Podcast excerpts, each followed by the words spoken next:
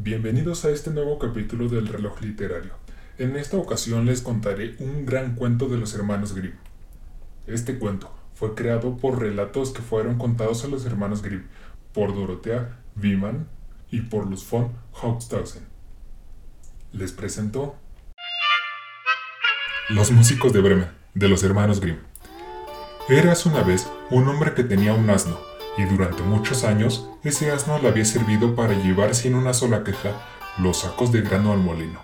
Pero las fuerzas del animal empezaban a flaquear. Ya no trabajaba tanto como antes, y su amo decidió que había llegado la hora de dejar de alimentarle. El asno se dio cuenta de lo que pasaba y no le gustó en absoluto el trato que recibía, así que de allí y buscó el camino que llevaba a la ciudad de Bremen, con la intención de convertirse en músico callejero. Cuando apenas había recorrido un trecho, se encontró tirado en el camino a un podenco. El pobre estaba jadeando como si hubiera corrido horas y horas. ¡Eh, cazador! ¿Qué te pasa? dijo el asno. Nada, que me estoy haciendo viejo, explicó el podenco. Y ya no puedo correr tanto, ni tanto tiempo como antes. Mi amo cree que ya no sirvo para nada y quería matarme. Así que he huido, pero empiezo a tener hambre y no sé cómo voy a poder ganarme la vida. Pues yo te lo voy a decir, dijo el asno. Estoy más o menos en la misma situación que tú, pero tengo un plan. Voy camino de Bremen, porque sé que allí pagan un salario decente a los músicos callejeros.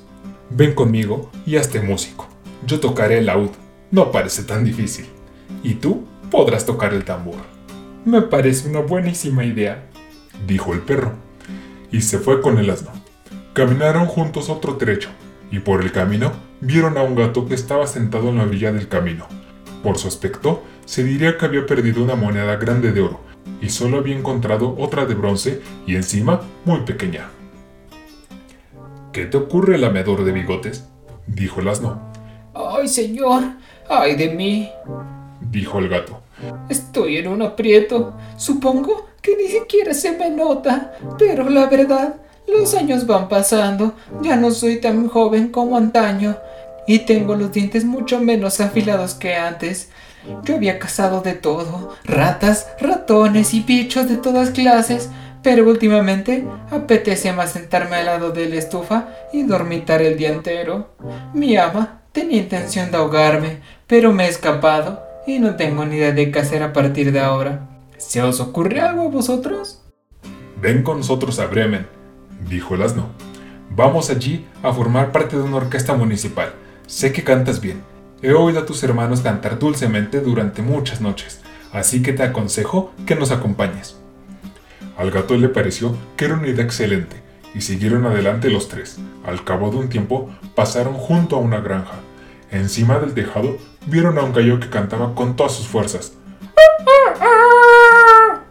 ¿No te parece que ya no son horas de cantar la salida del sol? Dijo el asno.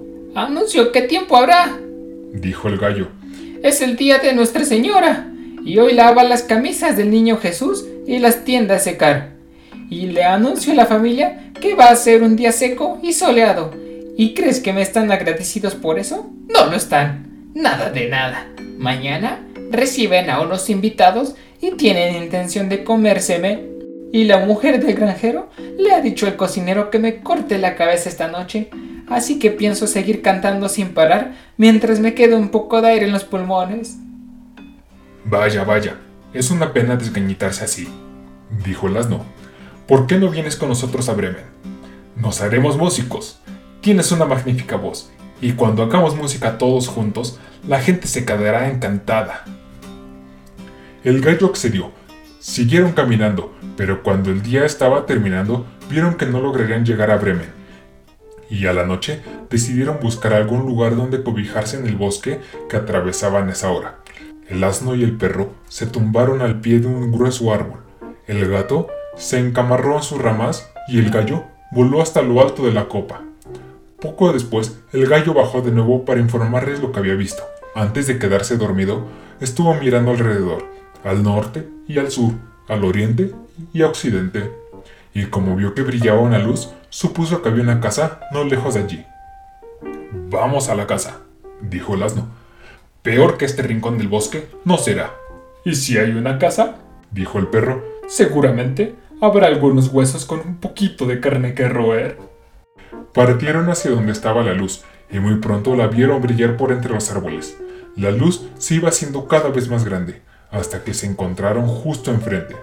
El asno, que era el más alto de todos, se acercó a la ventana y miró dentro. Cara Gris, dinos si ves algo, dijo el gallo. Una mesa servida con mucha comida y bebida, pero... ¿Pero qué? Sentados en la mesa he visto a doce ladrones y están comiendo vorazmente. Ojalá estuviésemos nosotros en su lugar, dijo el gallo. Se pusieron a discutir entre ellos, a ver cuál era la mejor idea para lograr que los ladrones se fuesen de allí corriendo, y al final se pusieron de acuerdo, y el asno se levantaría de manos y se apoyaría en el alféizar de la ventana. El perro se sentaría sobre su lomo, el gato se pondría de pie encima del perro, y el gallo se posaría encima del gato. Entonces empezarían a hacer música. De manera que se prepararon. El asno contó hasta tres y empezaron todos a cantar con todas sus fuerzas. El asno rebuznó. ¡Ah! El perro ladró. El gato maulló. Y el gallo cantó. Al terminar, saltaron todos al interior de la casa por la ventana, con gran estrépito de cristales y ruidos varios.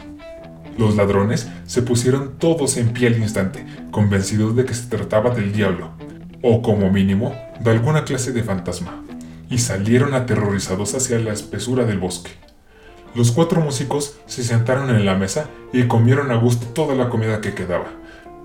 Y viéndoles cualquiera habría dicho que comían como si eso fuese la última que iban a tragar durante todo el mes. Al terminar, se sintieron cansados, porque habían tenido una larga jornada, y se tumbaron a dormir, cada uno en lugar que le pareció más adecuado. El asno se tumbó en el montón de estiércol de la entrada de la casa. El perro se enroscó detrás de la puerta. El gato se tiró junto al fuego del hogar. Y el gallo se subió a la viga del techo. A medianoche, los ladrones se habían quedado vigilando la casa desde cierta distancia, comprobando que se apagaba la luz. No deberíamos haber permitido que nos asustaran de esta manera, dijo el jefe de la banda.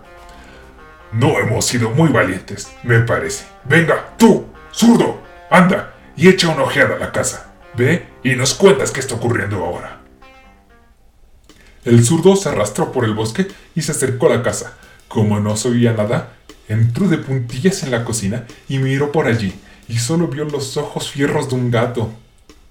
El zurdo los confundió con unas brasas medio apagadas, y prendió una cerilla para encender de nuevo la lumbre, pero al hacerlo rozó con la llama el hocico del gato, lo cual no le gustó al gato en lo más mínimo, así que dio un brinco, soltó un bufido, maulló y le pegó un buen arañazo al ladrón en plena cara.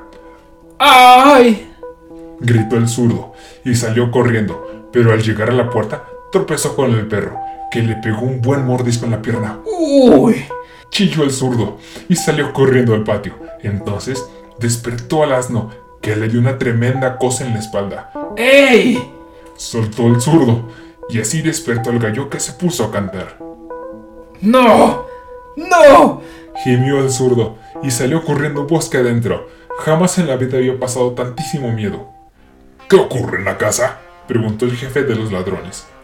Mejor será que no volvamos ahí, dijo el zurdo. En la cocina hay una bruja terrible que me ha arañado con sus uñas y detrás de esa puerta se esconde un hombre armado con un cuchillo y me lo ha clavado en la pierna. Y fuera de la casa hay una bestia con un palo enorme y ha descargado contra mi espalda semejante golpe que creí perder el sentido. Y arriba en el tejado hay un juez que se ha puesto a gritar, Traedme al prisionero. Así que he corrido lo más rápido que podía en mis piernas. Nunca más se atrevieron los ladrones a acercarse siquiera a la casa. Los cuatro músicos de Bremen, por su parte, decidieron que allí se estaban muy bien y no lo abandonaron nunca más. Aún viven allí y el último narrador de esta historia sigue vivo para contarlo otra vez. Espero que se hayan divertido. Espero verlos muy pronto en el programa y recuerden, siempre habrá un cuento para cualquier momento. No olviden suscribirse en el canal. También visítenos en nuestras redes sociales, en Facebook e Instagram como El Reloj Literario y en Twitter como arroba literario reloj. Hasta la próxima.